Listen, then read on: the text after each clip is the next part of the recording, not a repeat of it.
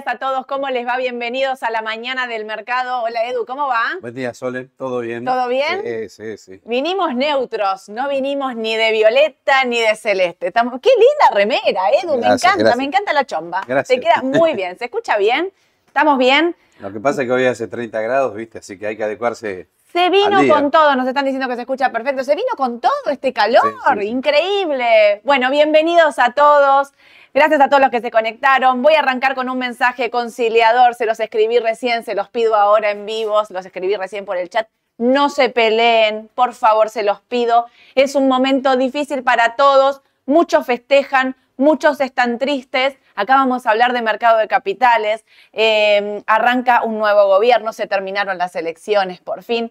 Vamos a ser respetuosos tanto con los que festejan como con los que están tristes. Y yo les digo, nos, tenemos que poner en el lugar de todos. Esto me parece importante. El que festeja, eh, votó a Javier Milei, piensa un cambio, piensa qué es lo que viene, ojalá sea lo mejor para todos. Y también respetemos al que tiene miedo, al que votó a Sergio Más, al que está triste, porque todas las sensaciones y todas las emociones son válidas. Es justo también tener miedo, porque lo que se viene, lo venimos diciendo con Edu, va a ser difícil, va a ser durísimo. Mm. Lo dijo el mismísimo Javier Sí, Milei sí. en, la, en, en su discurso cuando ganó. Así que lo que tenemos que hacer con el que está asustado, o con el que está paralizado, o el que no sabemos qué es lo que se viene, vamos a ayudarlo, vamos a darle una mano, vamos a hablar de inversiones, porque también recibí mucho ayer, yo ayer eh, hablé con un montón de ustedes, todos los que me hablan por Instagram, ayer les contesté, hay un montón, me escriben, estuve chateando con muchos, también hablé con muchos clientes.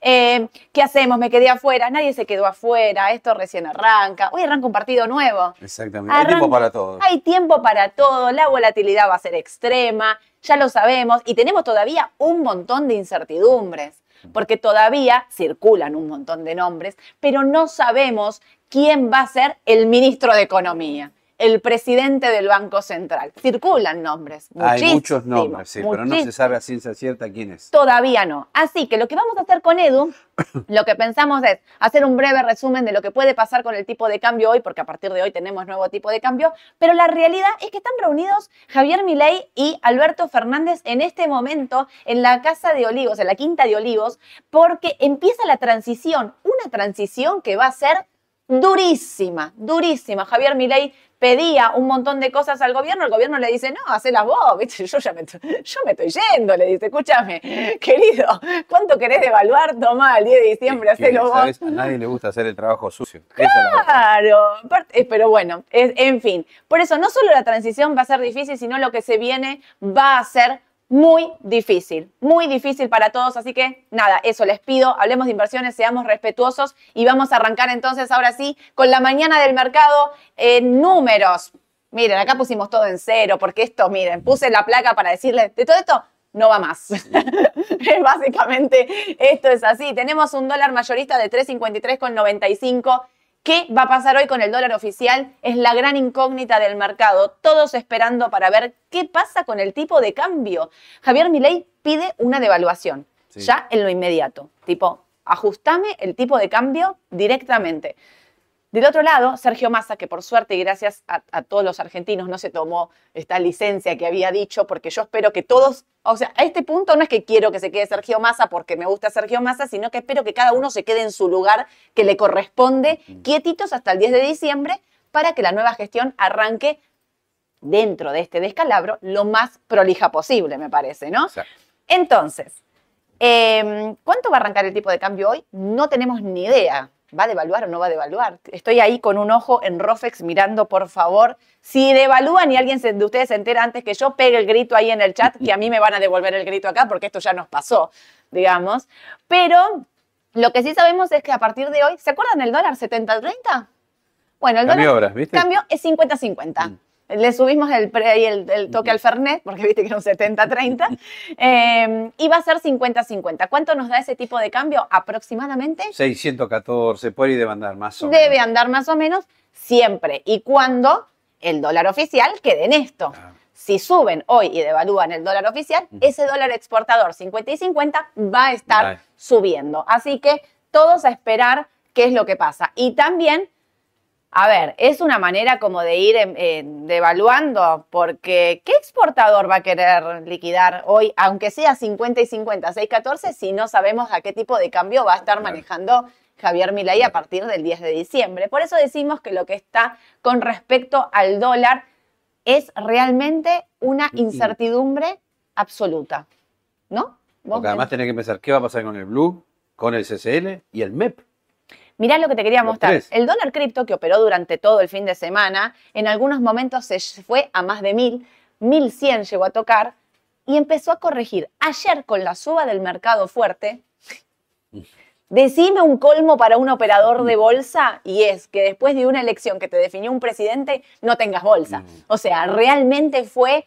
eh, yo venía de- con esto desde, no sé, desde abril. ¿Viste que si hay balotage no va a haber mercado? Siempre con la esperanza de que eso no ocurriese, terminó ocurriendo. Y ayer muchos de ustedes me escribían, Sol, estás con las manos atadas. Literal. Era como lo vemos por televisión, por pantalla. Bueno, pero podían comprar afuera si querían. Los ¿eh? que si tenían los dólares afuera. afuera, podías comprar. Todos ellos pudieron operar y todos los que Claro. operaban acá en Argentina la veíamos por, por TV directamente. Pero lo que sí pasaba es que con las subas del mercado impresionantes que había en el día de ayer, eh, el dólar cripto se empezaba a desinflar. Y mirá cómo estaba justo antes de que arranquemos este vivo, 9.55.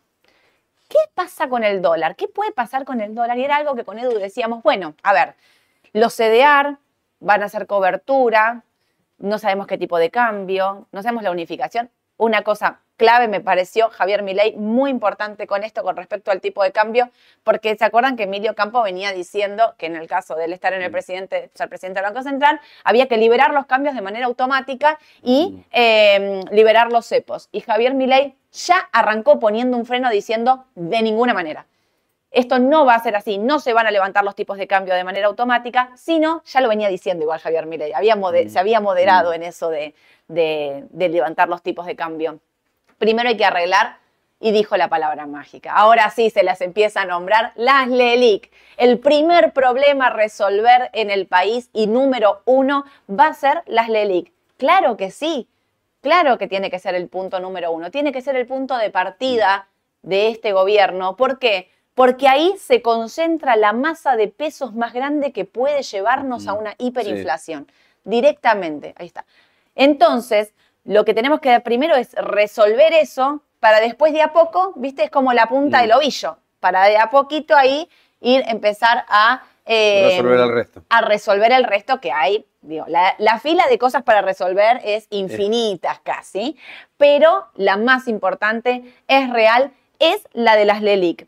Así que eh, el tipo de cambio para mí es una gran incertidumbre, ¿no? O sea, no solo cuánto va a estar el oficial, sino cuánto van a estar los tipos de cambio estos. Viste que él dio una pista, Milei, ¿no? ¿Te ¿Cuál? diste cuenta? Cuando dijo, a ver, si suben las acciones Sí. en dólares, es porque Sí. hay mayor confianza. Sí. Le creen en principio a Milei. Sí. ¿Y qué dijo después? En consecuencia, el dólar debería estar tranquilo o bajar. Puede ser. Ojo con eso. ¿Por qué? Acá quiero decir la segunda cosa que les iba a decir al principio y se me fue. Eh, nadie les haga creer que ustedes que no compraron y no estaban comprados 100% en Argentina fueron los únicos desgraciados que se perdieron la suba de ayer. Porque yo ayer leía Twitter y era una fiesta de gente que se estaba, menos mal que estoy 100% comprado, menos mal que estoy Escúchenme, no, eh, no, no funciona de esa manera. Eh, hay que ser cuidadosos, había que ser cuidadosos. Y si no estaba 100% comprado, estaba muy bien que no esté 100% comprado, porque este mercado se movió 30 arriba, 20 arriba, pero se podría haber movido 30, 20 abajo. ¿Por qué? Porque si el mercado subió un 30, un 20% en un día con unos volúmenes impresionantes, es porque realmente nadie sabía lo que podía pasar, nadie estaba comprado al 100, Mm. los que tenían liquidez ayer y sobre todo de afuera, como les digo siempre, les llega la orden de comprar, aprietan el botón y no miran un precio, o sea, aprietan el botón literalmente y compran. Es verdad que hubo una, yo no sé si fue la confianza, ¿sabes? A mí yo tengo mi teoría, la voy a decir acá en vivo.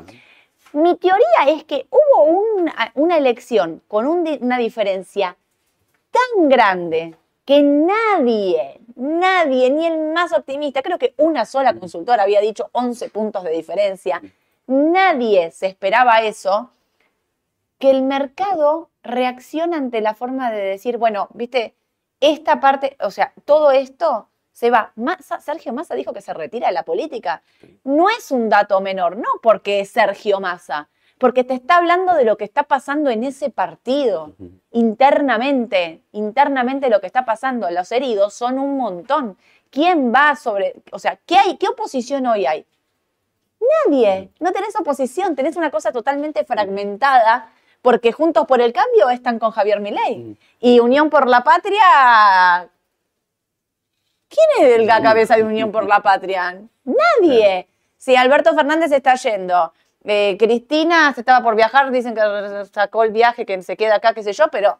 Lilita Carrió se borró también. Lilita Carrió, ¿dónde está? Bueno, no, no. No, sé, no saben dónde está ahora. Pero hay un montón de gente que no sabemos dónde está. Tengo otra que tengo un listado enorme de gente que dónde está. Entonces, también el festejo viene por ese lado. Atentis que los festejos del mercado, vieron como yo siempre les digo, el mercado va de un lado para el otro porque no tiene términos medios, es una primer reacción a eso. Ahora, si ustedes miran todos los informes que llegaron del JP Morgan, del Citi y demás, ¿qué dicen? Che, che, todo bien, cautela. Vamos a ver qué hace. Vamos a ver qué decisiones toma. Por otro lado, Mauricio Macri le dice como quinta fondo Javier Milei, no te quedes, para mí le está diciendo no hagas lo que hice yo. No te quedes a medias tintas. El gradualismo no va, Javier Milei también lo dijo, el gradualismo no va y vamos a hacer una economía de shock. Entonces, el mercado, por otro lado, los fondos de afuera dicen como, che, pará. O sea, ok, listo, te creo, lo vas a hacer, hacelo. ¿Entendés? Hacelo cuando? El 11 de diciembre. Las cosas quieren ser cada vez más rápidas. Y también esto hay que decirlo. Se encuentra con un descalabro tan grande que no podemos pretender que lo haga en dos días. O sea, no existe. Nadie va a poder resolver esto en, en de acá a la Navidad, por decirlo, ¿no?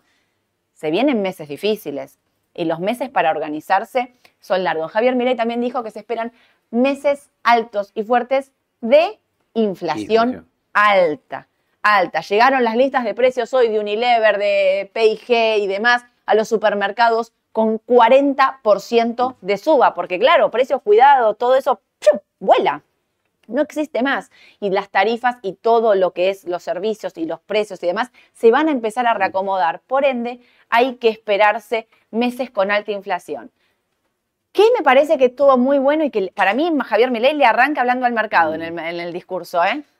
Las deudas se pagan. Yo creo que fue lo primero que escuché. No sé si dijo buenas noches, no sé, no sé qué dijo, pero creo que lo primero que dijo es las deudas se pagan. Las deudas se pagan y eso me dio como una sensación de qué bueno los bonos. Escúchenme a lo que estaban diciendo que los bonos no se iban a pagar, se van a pagar. La renta de enero se paga con masa y se pagaba con masa y se pagaba con Javier Milei porque nadie va a defaultear una deuda por mil millones. En el medio de todo esto se está hablando de que Javier Milei va a hacer un viaje a Estados Unidos. Y a Israel también. Y a Israel. ¿Qué va a hacer? Va a buscar fondos. Es lo que yo suponía. Mm. Va a buscar fondos. ¿De cuánto se habla? Estás sentado, estás parado. 30 mil millones. Lo mismo, sí. 30 mil millones de dólares es el importe, el monto que están pensando que puede llegar a entrar. Entonces, analicemos. Si llegaran a entrar estos 30 mil millones, que es lo que el mercado necesita para generar confianza, quizás el tipo de cambio, como dijo él, no sube. No sube, ¿sí? Entonces, ¿qué puede pasar con los CDR? Que creo que es la primera pregunta. Para mí, son una buena cobertura porque los 30 mil millones todavía no llegaron, son una, una expectativa y el mercado va a estar revolucionado. Y cuando miremos los gráficos ahora vamos a ver que hay un montón de cosas, sobre todo este tema de las LELIC, que se notan los gráficos de ayer de los bancos, de cómo se tiene que, arreglar, ¿no? Que destrabar. Ahora, em, más allá de que no sabemos el tipo de cambio, yo no veo bajando el MEP de 8.55, o sea, 800 ya mm. me parece un montón. Que volvemos a lo que pasó las bajas de la, otra, de la semana pasada, creo que fue, la anterior, no me acuerdo. 800. O sea, se muere, si mira un tipo de cambio general, digo, si, si subís, si pones un dólar expo 50-50 y te da 6-14, la brecha es- se acorta Mm. un montón. El- Hay que ver si esa brecha se acorta o si se empieza a, mantener. Yo creo que por ahí de, entrada puede acortarse. ¿eh? No sé si los tipos de cambio van a salir disparados. Puede bajar. Puede bajar. Porque es una aparte- posibilidad, sí. Muchos fondos también pueden entrar por CDR, o sea, mucha plata puede entrar por contado con liquidación. Realmente tenemos que estar muy atentos a los ingresos de fondo que se van a venir de afuera, de afuera. Más allá de que yo no creo que mucha gente esté ex- eh, liquidando exportaciones a 6.14, porque repito, nadie sabe cuánto va a estar el dólar oficial dentro de 10 días, pero sí creo que, que puede entrar mucha plata para invertir, digamos. ¿Por qué? Porque los precios están en el subsuelo. O sea, YPF estaba liquidada, destruida y, y- y matada allá abajo, digamos.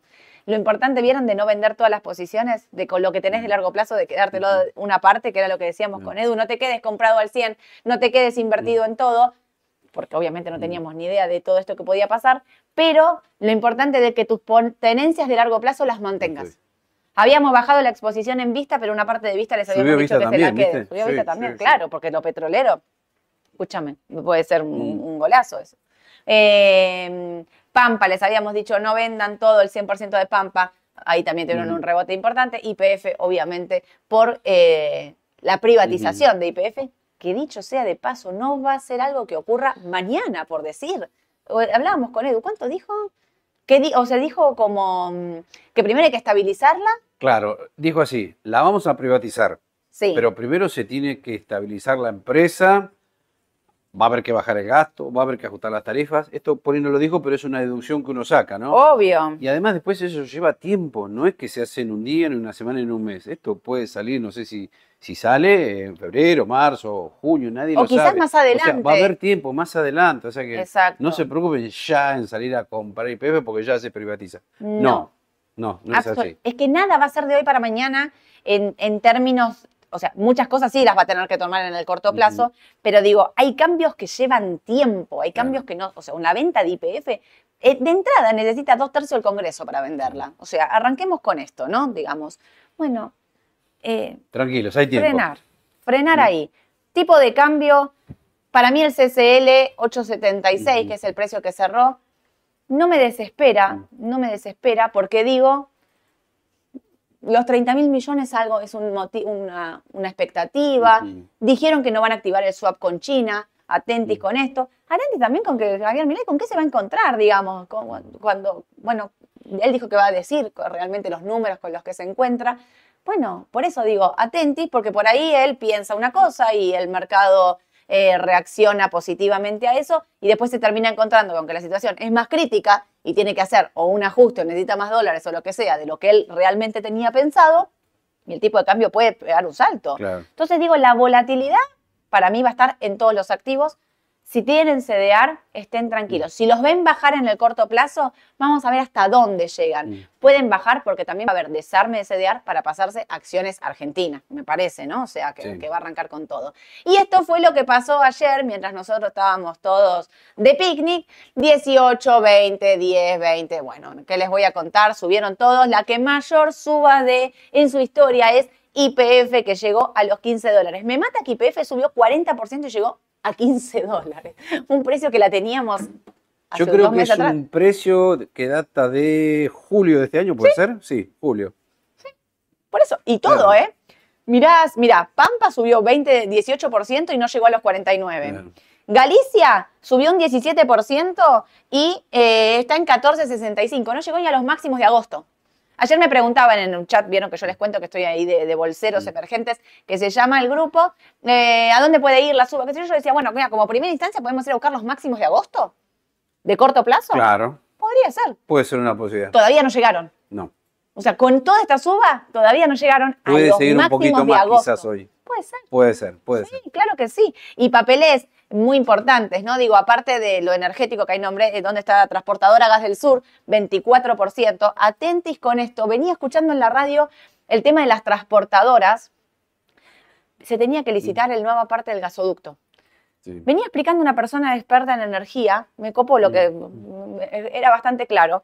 Eh, el tema del gasoducto, la clave es Bolivia se está quedando sin gas, digamos, ¿no? Y el gasoducto se tenía que licitar ya para arrancar la obra porque hay posibilidades de que Bolivia nos mande menos gas Claro. del previsto. Entonces, porque Bolivia se viene quedando sin gas. Entonces, la importancia del gasoducto para darle gas a todo el norte, a todo el norte argentino. Y están diciéndole, obviamente, espera, espera un poquito, porque vamos a ver quién hace el gasoducto, si el Estado, si lo privatizamos, si es una empresa o, o cómo. Y entonces lo que también por otro lado dicen es atentis, que puede ser, por eso digo, miren todas las cosas que hay, digo, donde metés Todas las mano, cosas que hay para hacer. Tremendo. donde metés mano hay un, Mm. un conflicto para resolver. Por eso digo, qué difícil lo que se viene. Decían, bueno, está bien.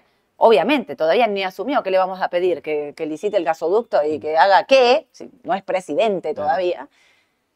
Pero el tiempo lo corre. O sea, fíjate que Mm. está en todo, en, en los Sí. bancos la LELIC los corren, en el Mm. dólar el tiempo lo Las corre. reservas negativas. Las reservas negativas, el gasoducto, las tarifas, los precios, los empresarios. Ahora todos, aparte, quieren todo ya. Lo que no se hizo, ¿viste? En cuatro años lo quieren ya. En cuatro años lo quieren de acá a marzo. Por favor, gente, tranquilidad.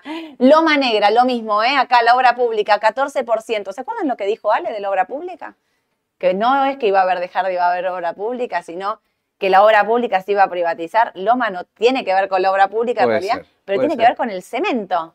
Con el cemento. Así que Ahí, ¿eh? Atentis a todo esto. Y Cresud, acá, no la he encontrado. Cresud, CEPU, bueno, todo lo que tiene que ver con De energía, Cresud obviamente. te puedo decir que fue la única de todos los ADR que superó el máximo del año de este año, de perdón. este año. Y el campo. Claro. Y los bonos, vamos a arrancar por acá. AL30D. Esto Bueno, va- no- nos cansamos de decir que no vendan en 24, 25, 23 porque Que bueno, no ya estaban en vendan. piso. que no vendan, que era oportunidad de compra, que era oportunidad para mantenerlos, que de largo plazo y demás. ¿A cuánto puede ir en el corto plazo? El primer objetivo son los 32, Claro. 33. 32, 33 dólares. Vamos a ver, y este es un gráfico de relativamente de corto plazo, te diría, ¿no? Claro, Porque sí. si lo mirás más para arriba, tenés mucho más recorrido también. Obvio. Eh, 32 y medio, 33 el primer objetivo, 35 y medio el segundo objetivo. Eh, nosotros seguimos viendo una oportunidad en esto. A ver, hoy el día va a ser ultra volátil. No arranquen el día comprando, intentando comprar algo. ¿eh? A las 11 esto va a arrancar, va a ser un descontrol, van a hacer plaza, no van a tener vendedores. No paguen cualquier precio. Esto también es importante. En la apertura, no pagar cualquier precio, no desesperarse. Y además otra cosa, en esta primera media hora de 11, 11.30, los precios se van a acomodar a lo que sucedió ayer. Claro. Más o menos el tipo de cambio. Y después de 11 y media, cuando abra Estados Unidos, ahí sí nos acoplamos, bueno, los precios a lo de afuera, ¿no? Tal cual. Por tal eso es cierto que vos decís, cuidado con lo que van a pagar. En la primera vender hora. también. En la primera hora, Claro. obvio. Eh, bueno, esto obviamente va a superar esta media porque hoy cuando Mm. abra, para mí va a abrir acá en torno a los 30 Sí. dólares. Eh, le sigue quedando recorrido. Si sos de corto plazo, yo me lo quedaría incluso en el corto plazo. Si no compraste, para mí acá sí sigue Hay siendo una acá, oportunidad de compra. claro. Estos, en estos precios, Sí, se fue a 33, yo seguiría comprando Sí. igual. Después va a tener la volatilidad del corto, del mediano y demás, pero sí va a, a seguir siendo una oportunidad. ¿Sí? Acá Edu lo puso Claro, de más largo más plazo. de largo plazo. Mirá de dónde arrancó, ¿no? Estamos hablando 48. 48 dólares. 48 Mirá si no dólares, mirá si hay recorrido. ¿no? Olvidate. No sé si va a ir ya a esos valores, pero por lo menos a los valores que vos dijiste, 33, 35, eventualmente sí. No, a mí me parece que es importante, y les cuento cómo es la dinámica que hicimos en todo, pusimos 1 y 2, para que ustedes vean en el corto plazo y de dónde vienen. Que que vengan de 48 dólares no quiere decir que lo va a hacer hoy, mañana, pasado, pero es a dónde podemos ir, a dónde podemos eh, esperar en el mediano, largo, si la cosa se empieza a acomodar, si la cosa empieza a tomar confianza. Claro. Porque primero viene la confianza, después vienen los hechos. Acá en el mercado funciona por una cuestión de expectativas, ¿no? Se Exacto. mueve realmente. Bueno, a Mauricio Macri le pasó, tuvo unas fuertes expectativas.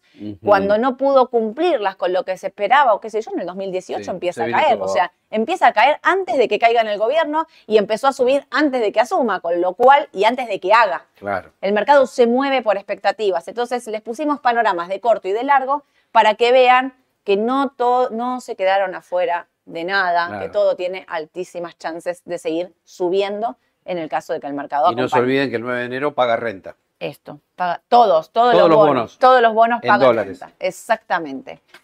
Avanzo. Bono dual. Esta para mí es una de las grandes incógnitas de qué va a pasar.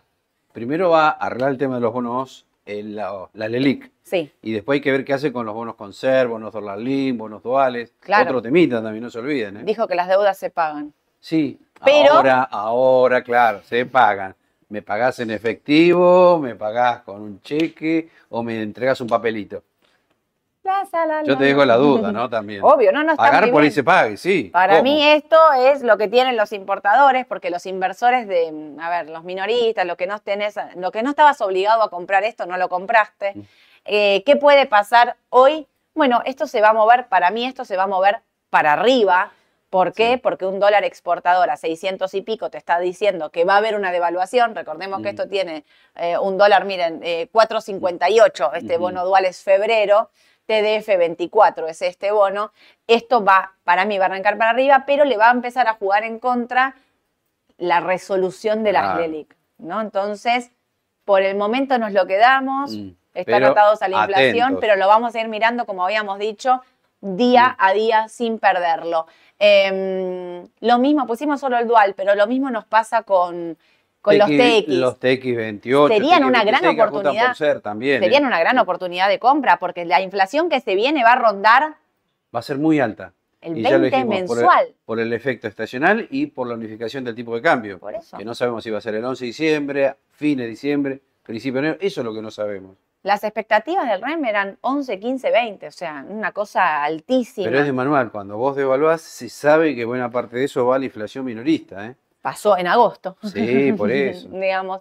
Por eso, para mí pueden ser una oportunidad de compra para el corto plazo, que era lo que veníamos diciendo con Edu. ¿Se acuerda que lateralizaba todo, que les habíamos puesto los gráficos, que todo lateralizaba? Bueno, para mí eso define para arriba. Y otra cosa importante es que hoy lo que sí acordaron, mirá, me olvidaba, acordaron que el gobierno va a sostener la curva en pesos. Van a seguir sosteniendo los precios. ¿Por qué? Porque, como repito, que nadie sabe exactamente qué es lo que va a pasar con el tipo de cambio, no quieren que haya una salida de pesos para una eh, para dolarizar, ¿me entendés? O sea, no quieren esas salidas eh, de fondos moviéndose bruscos para un lado y para el otro. Con lo cual, mantendría la calma, sos importador, tener el dual tranquilo, vamos a ir viendo a medida que Claro. se empiece a hablar y se empiece a resolver este asunto. Merval en dólares. Uy, uy, uy. Definió para arriba. Se definió para arriba. Definió para arriba. Con Edu teníamos miedo y decíamos, che, atentis porque estas, eh, estos eh, máximos decrecientes eran una mala señal, Mm. pero que era una lateralización que iba a definirse. O iba a ir a los 900 o iba a ir a buscar los 650, los 540 y demás. Por suerte, Edu. Por suerte, nosotros que Sí. alertábamos tanto de la baja, de la Sí, baja, de la baja, definió para arriba. Eh, la verdad me pone contenta hasta en un punto haberme equivocado, porque digo, yo dudaba, dudaba Claro, de la- o sea, del si mercado vos te real. ¿eh? al viernes, era razonable lo, lo que decíamos. No sabemos qué va a pasar. No, puede ganar Massa, puede ganar Milei, empate técnico, decíamos. Nadie Menos lo sabía, mal. ¿eh? Menos mal Nadie lo sabía. técnico, Ahora con el diario de Luna sí, obvio, más fácil. Obvio, Pero nadie se lo esperaba. Primero, nadie se esperaba que ganara Milei y por ese alto porcentaje. obvio. Y además decían muchos también, ¿por qué subió tanto el Merval en dólar? Y bueno, eh, los inversores afuera no estaban posicionados en Argentina. Claro. La gran mayoría estaba afuera. Obvio. Con lo cual eso le dio más levadura para que subiera mucho más el mercado, me parece. es que la suba del mercado responde a que realmente no estaban comprados. Si no, el mercado eh, funciona como, si, si pasa lo que todos piensan que va a pasar, baja, porque quiere decir que ya subió de antemano. Mm. Y acá es lo contrario. Nadie sabía o nadie esperaba, o esta zona de indefinición era, vamos a ver qué pasa. Para mí, si ganaba Sergio Massa, esto era para Claro. abajo. Gana, ganó Milei. Igual yo no me esperaba esta suba con Javier Milei, No. tampoco, ¿eh? No. Tampoco, de ninguna manera me esperaba que el mercado reaccione. suba más moderada si ganaba Milei, me parece. Sí, Pero pero, fue tan también amplio, moderada y hasta ahí, Hasta ¿eh? ahí, porque sí, sí. me parece que le juega muy a favor a Milei mostrarse más moderado. Mostrarse más moderado y en el además mercado. dijo cosas que iba a hacer antes y ahora las vuelve a repetir. Claro. Eso gustó, las privatizaciones. Eso Obvio. cayó bien al mercado. No es solo. IPF, Estela en la televisión pública. Obvio. Son varias cositas que están Sí, pegadas sí. y le gustan a los inversores. Él apuesta a ajustar el Estado con todo. Sí. De hecho, creo que piensa pasar de 16, 18 ministerios que hay a 8, a 8. 9. Eso lo había dicho antes y bueno, lo, lo volvió a repetir Claro. ahora. Entonces digo, eh, me parece, yo igual, repito, no me esperaba esta suba del mercado de esta manera. Bienvenida sea la suba para los inversores y a los que no están adentro. Ya va a haber tiempo. Hay tiempo. Esto, esto puede, digamos, puede ir a 850, 900. Nunca se olviden que esto, cuando estaba acá, pensábamos que en 850 pensábamos que podía ir a 1000 y que viene de 1800. Gente, hay tiempo de sobra para comprar Argentina sin dudarlo. Y mírenlo, si no, acá tenemos Galicia, que cerró el. Acá, cerró. Miren, este- tengo, para, ¿tengo Galicia más de corto, no? no? Ahí está. Acá, Sí. esta, arranco con esta. Miren la vela de Galicia de ayer. Va a buscar los casi los 16 y fíjense cómo corrige buena parte de esa suba, dejando un agujero acá. Esto, este agujero Un hueco. un gap. ¿Vieron que siempre estamos que es un gap, que no es un gap, que es un gap? Acá. Miren, ahí, hermoso. Lo dejó abierto porque pega el salto y abre directamente acá arriba. Ahora, arrancó con todo y buena parte de la suba del banco la corrige ahí, ¿no? Ahora, miren lo que les quiero mostrar. Estos son los máximos de agosto. Al máximo de agosto, si siguiera subiendo desde donde cerró, es un casi 25% de suba. ¿Ven que les decimos? Esto es en dólares, ¿eh? Miren si hay tiempo de comprar. Si vos pensás que lo de los bancos se va a resolver favorablemente, a mí me queda, yo me sigo quedando afuera, ¿eh? Prefiero, prefiero mirarla de afuera y comprar arriba mm, con el asunto terminado. Eh, 25% al máximo de agosto. ¿Sí? Ahora, este es el GAP 2019, cuando ganó Alberto Fernández. Es un 128% en dólares. Hay tiempo de comprar todo. No aprieten hoy el botón a las 11 de la mañana No hay, en estado de no hay que desesperación. desesperarse. Déjenlo, tranquilos, esperen, esperen que afuera, ayer los volúmenes muy altos, ¿eh? Los volúmenes de, mirá, mirá el volumen de ayer. No encontrás otro volumen. No mirá, encontrás, no. para atrás, ¿eh? Así. Esto no es que eh, qué tonto soy que no estaba comprado y todo el mundo estaba comprado. No. Esto es que la mayoría estábamos como todos, La afuera. mayoría estaba afuera, exactamente. Estaba afuera. Es así, muy fácil. Eh, Galicia, vamos a ver cómo arranca hoy. De corto plazo te diría que casi llegó al objetivo y no me, no me termina de... Claro, porque vos fijate, déjame comentarte algo acá también. Si vos pusieras el gráfico de IPF acá, notarías algo llamativo. IPF sí está cerca de los máximos de Sí. julio-agosto, muy cerquita. Hay papeles como Cresu que lo pasaron inclusive. Pero fíjense que los bancos no. Tuvieron una buena suba, innegable, muy buen volumen de negocios, pero se quedaron después un poco. ¿Por qué? Obvio. Porque hay que resolver el tema de las LELIC. Y no Clave. sabemos qué resolución, si va a ser favorable. No lo sabemos. A mí me da cosa, ¿no? Por eso digo, si le creo, compro porque estoy a tiempo. Pero si soy conservador, digo, no, esperen. Quiero ver cómo se resuelve ese tema y después compro. Exacto. Coincido plenamente, Edu, con vos. Voy a macro, que está exactamente igual. La vela verde de volumen de ayer, la suba que tuvo, de donde está al máximo de agosto, le queda un 10% en dólares al. Banco Macro. Y de donde cerró a la suba de, ¿esto qué es? 2000. Al cierre, mira, al gap del Ujú. 2019 le queda un 82%. Buena suba. Y al inicio del gap de, de 2019, 160%. Los papeles en bancos están Sí. detonados, detonados porque esto es lo que todavía no llegó a 2000, ni siquiera a valor de 2019. ¿Sí?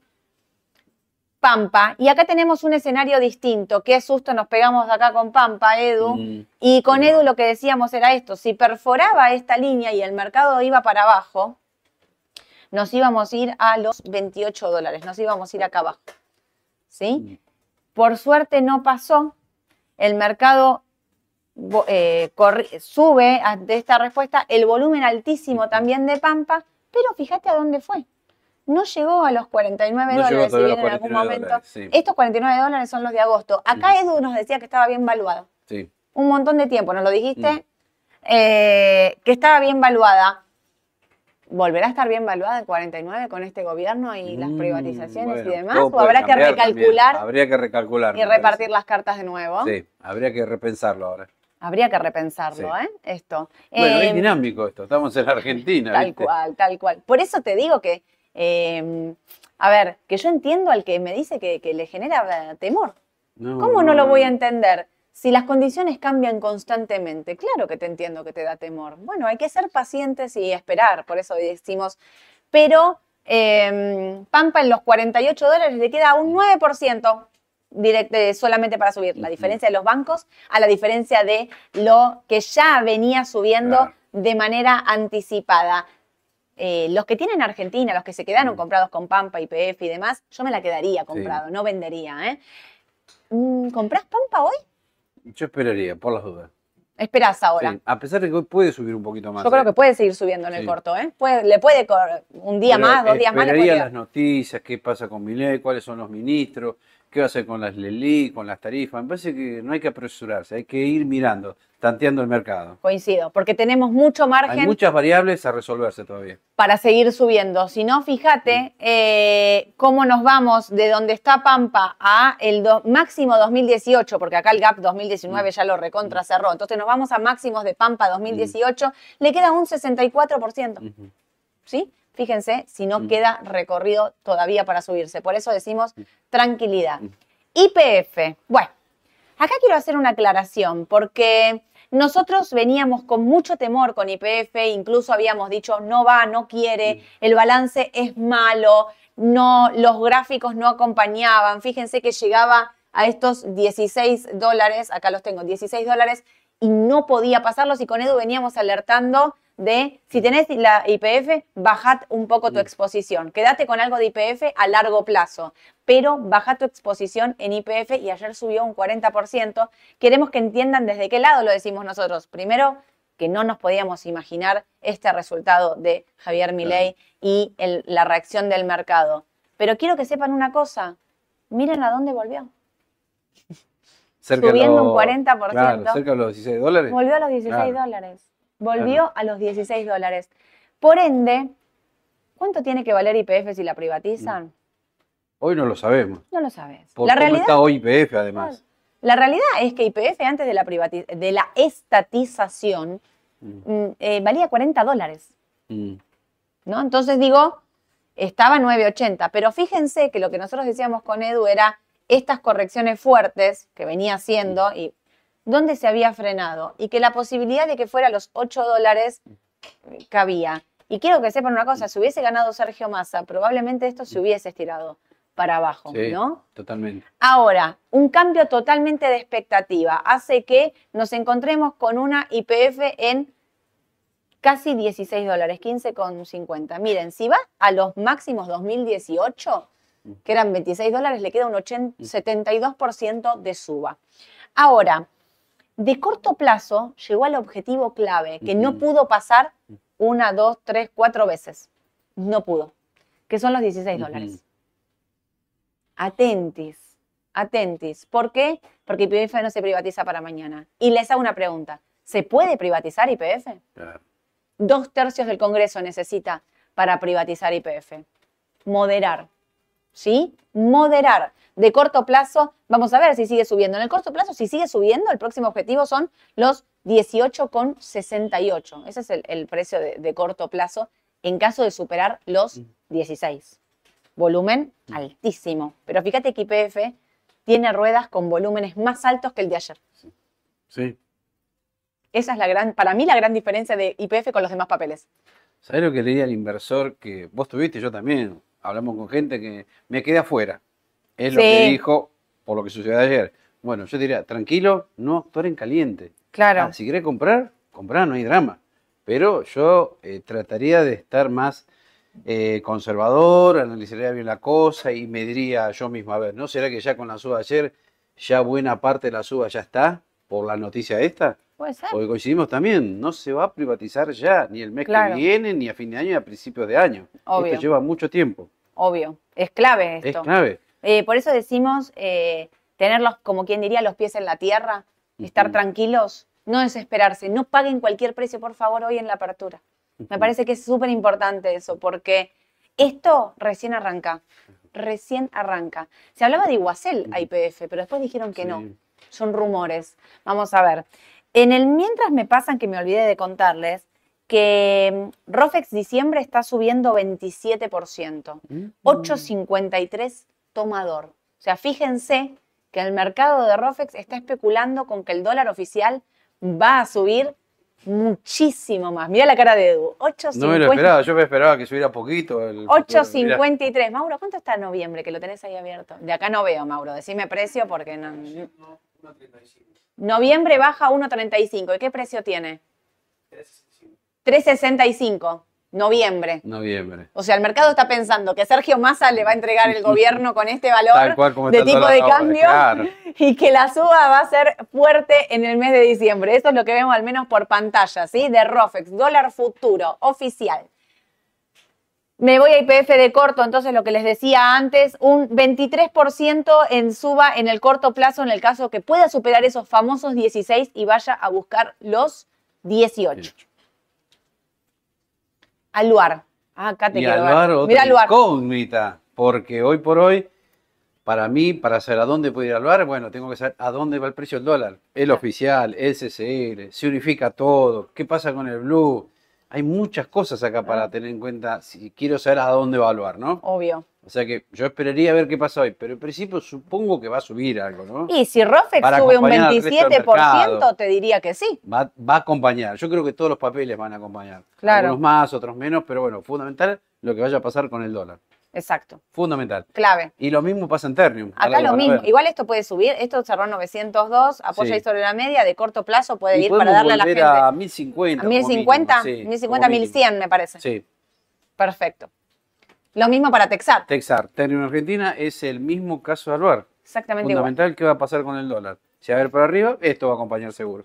Perfecto. Ahora voy a empezar a ir más rápido porque me ocupé de los papeles principales. ¿Qué puede pasar con Telecom? Pusimos todas para que tengan una idea. Fíjense que Telecom no podía una, una, dos, tres, cuatro veces, cinco veces con los seis, eh, se- 672, 680 aproximadamente. No los podía superar. Fíjense igual de dónde viene. Para llegar a estos máximos le queda un 5%. Para llegar a 740, que es la el próximo objetivo de corto plazo, un 13%. Ojo con Telecom, ¿eh? Ojo, ¿te acordás lo que dijimos hace un par de semanas? ¿Cuánto es el atraso de las tarifas de Telecom? 60%. ¿60%? 60%. Esto está. Así que prepárate cuando reciba la factura internet. Bueno, Qué lindo, qué lindo. bueno, tampoco sé si va a ser ya, ojo, ¿eh?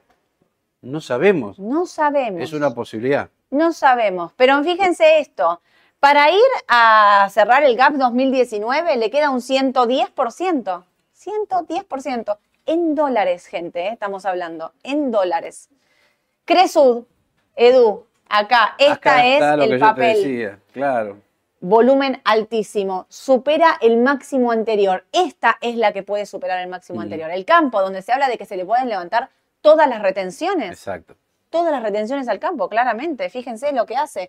1, 2, supera este máximo y está, para ir al próximo objetivo, le queda un 10%. Al próximo, ¿eh? O sea, te estoy hablando de corto plazo. ¿Te gusta Cresú? Sí, un poco sí, no, no, no me llama mucho la atención. Vos estás pero- conservador, vos estás tranquilo con el mercado. Sí, sí, sí, porque no, no, no, no quiero así como pueden hacer algunos. Abre el mercado a las 11, voy y compro porque esto sigue, sigue. Bueno, puede ser que siga. Yo pero creo- estaría más mesurado. Yo creo que el mercado puede seguir igual. Puede ¿eh? seguir hoy también. Puede seguir, Puede incluso reconocer puede- la suba de ayer y agregar algo hoy también. Exacto, y puede seguir incluso en los varios días. O sea, yo no veo un mercado pinchándose No, o algo, no. pero lo que les decimos es, me parece bien que compres, que vayas comprando de a poco, porque para mí va a estar volátil. Claro, porque además la gran parte de esa suba ya la hizo ayer. Claro, Con lo cual puede subir hoy, quizás mañana, pero ya más moderado, me parece. exactamente. Eh, bueno, acá pusimos para 114% para ir a los máximos del 2018, 28% para- en el corto plazo para el primer objetivo. Digo, fíjense los valores que le estoy diciendo en todo. Central Puerto, otro que logró ayer, frenó una, dos, tres, cuatro, cinco veces, volvió a frenar ahí, los pasó y volvió Claro. a frenar ahí. Para el próximo objetivo le queda, eh, acá son los 8.20, el primero que es donde va a ir a cerrar el gap 2019, pero si lo pasa, tre- 40% en dólares. Ni que hablar si vamos más a largo, ¿sí? 10.43, mira acá. Esto es 2019, ¿no? Eso 2019, Claro. Central Puerto. Mm. Clave, ¿eh? si todo esto se privatiza, si todo esto, viste que están diciendo ahí que pueden dividirse y sector estratégico. Y acá tenés el tema de las tarifas también. Claro, De generación, distribución, hay que ver qué pasa ahí, ¿no? claro. Cuán atrasadas están algunas tarifas. Ya vimos las de telecomunicaciones, pero las de luz, las de gas, acá también hay otro tema, ¿eh? Olvídate. Bueno, acá está Edenor, un papel que eh, volvió también a este valor máximo, que era el primer objetivo, 14.33 casi, tocó, bajó un cachito, quedó, me, quedan mejores que los bancos. Le queda al próximo objetivo, al máximo de mayo, un 20%, Edenor.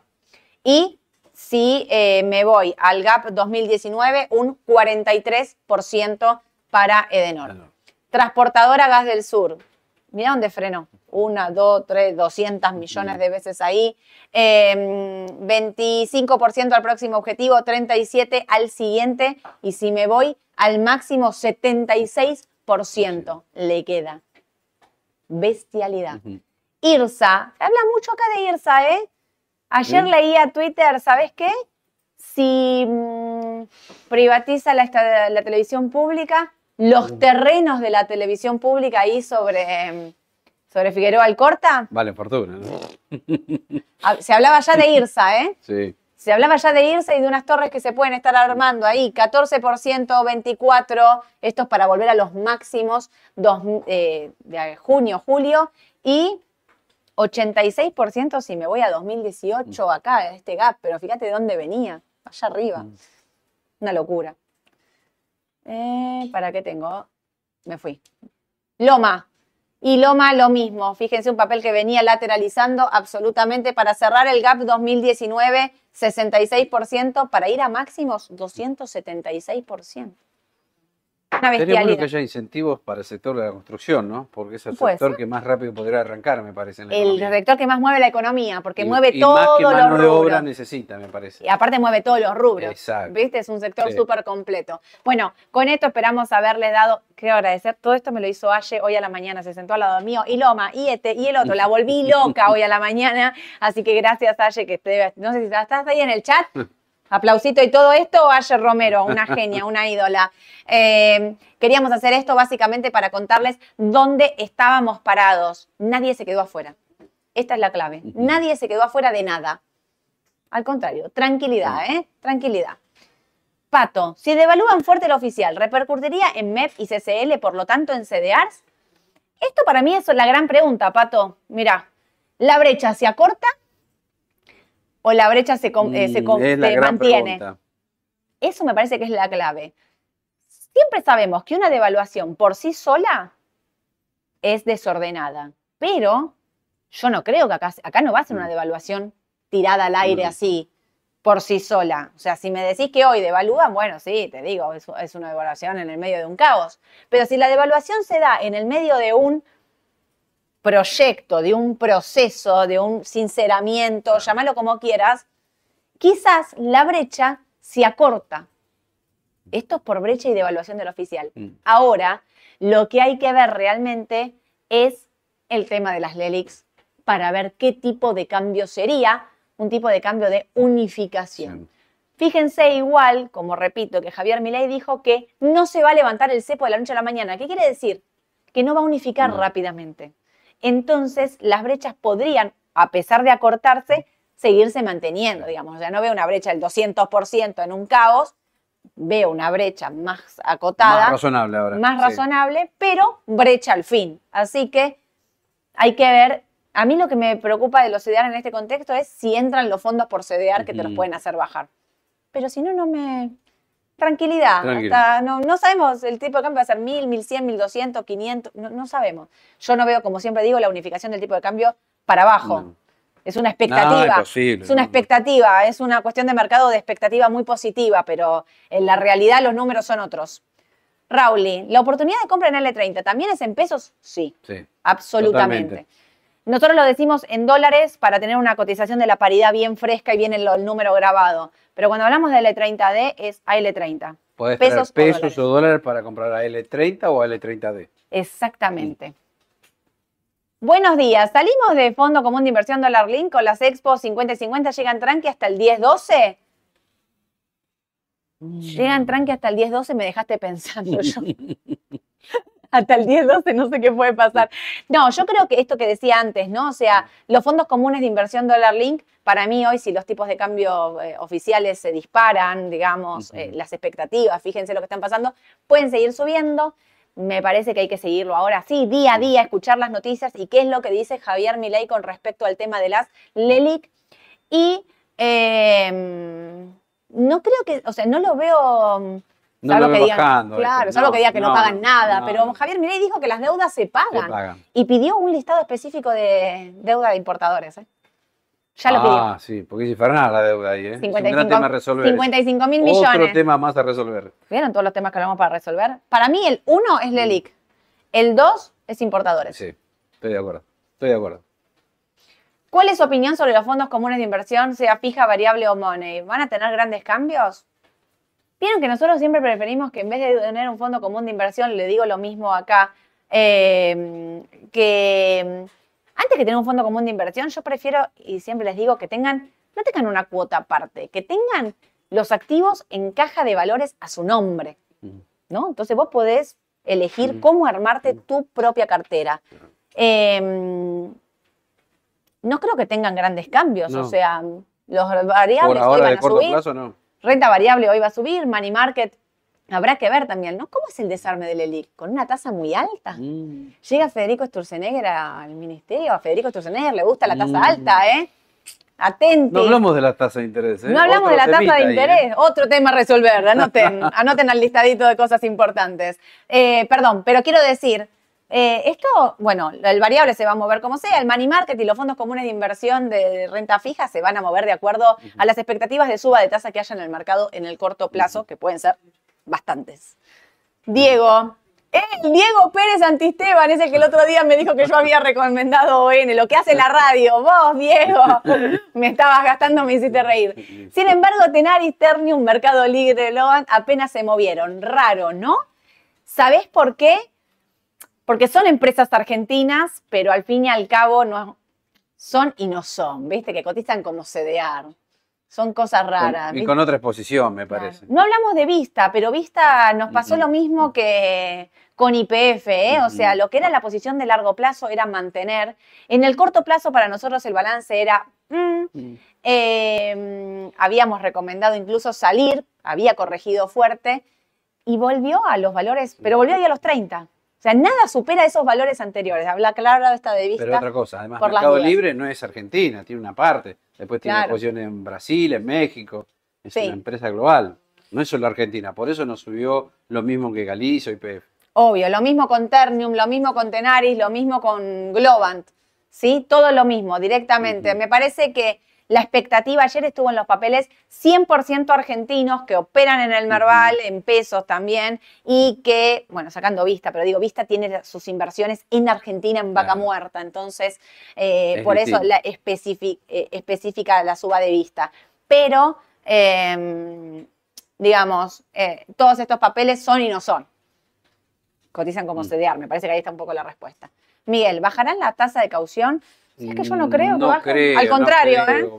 Deberían subir las tasas, no sé este mes, pero el mes que viene. Si vamos a una inflación del 15 o el 20, deberían subir. Si queremos tener una tasa positiva, real positiva, debería, ¿eh? No tendría un plazo fijo ni a palos. No, no. Y trataría de cancelar toda la deuda con tarjeta de crédito. Fundamental. Eso ya se los dice siempre Edu, ya lo saben, ¿eh? Ah, listo, terminé. Espectacular. Bueno, qué, qué mañana difícil, era Va a difícil. estar movidito el día de hoy, ¿eh? Era difícil hacer el vivo de hoy porque realmente nosotros lo que queríamos era hablar de todo esto que hablamos y que ustedes no se peleen en el chat. Entonces intentábamos decir, bueno, vamos a, bajar un poco esta cuestión de, discusión que hay, que se da en todos los ámbitos. Eh, realmente, ojalá podamos dar vuelta a la página. Arranca un gobierno nuevo que si le va bien a Javier Milei, nos va bien a, todos a todos. Yo realmente espero que este sea un nuevo comienzo. Em, a los que están contentos, me alegro, a los que estaban comprados, lo celebro. Tengamos em, capacidad de escuchar al otro el otro que por ahí no está convencido, al otro que por ahí tiene miedo, al otro que por ahí la está pasando mal, tengamos la capacidad de decir, freno un segundo, esto no es una guerra, esto no es un River Boca, como yo lo puedo gastar a Edu con Boca, pero esto no tiene nada que ver con eso, esto tiene que ver con el país, la realidad, el empresario, el sueldo, eh, vivimos todos nosotros acá, así que vamos a ponerle buena onda, nos vemos. Hoy a la tarde hacen Aye y Mauro, hacen la decisión justa a T en vivo. Les mando un beso y les deseo lo mejor. Mauro está, acá y se ríe. Así que ya saben, conéctense a las 5 de la tarde la decisión justa para em, pedirles todos los papeles. Va a ser Argentina. ¿Qué van a hacer? Van a ser Argentina, obviamente. 100% Argentina van a estar viéndolo. Y nosotros con Edu nos vemos el jueves. El jueves. El jueves, 9.45 en vivo. Hacemos la mañana al mercado para cantarles todas las noticias más importantes de Argentina y quizás metemos algo de Estados Unidos para... ¿El jueves hay feriado mediodía, Eh, acción de gracia en Estados Unidos? Y el Gracias, viernes, ¿no? El jueves mediodía, el viernes completo y el jueves... me- Algo así. El jueves Después miro y les cuento, pero creo que el jueves es completo y el viernes El mediodía. viernes mediodía, Así, sí. lo tienen invertido. Nos vemos el jueves 9.45. Que tengan un excelente día. Chau, chau.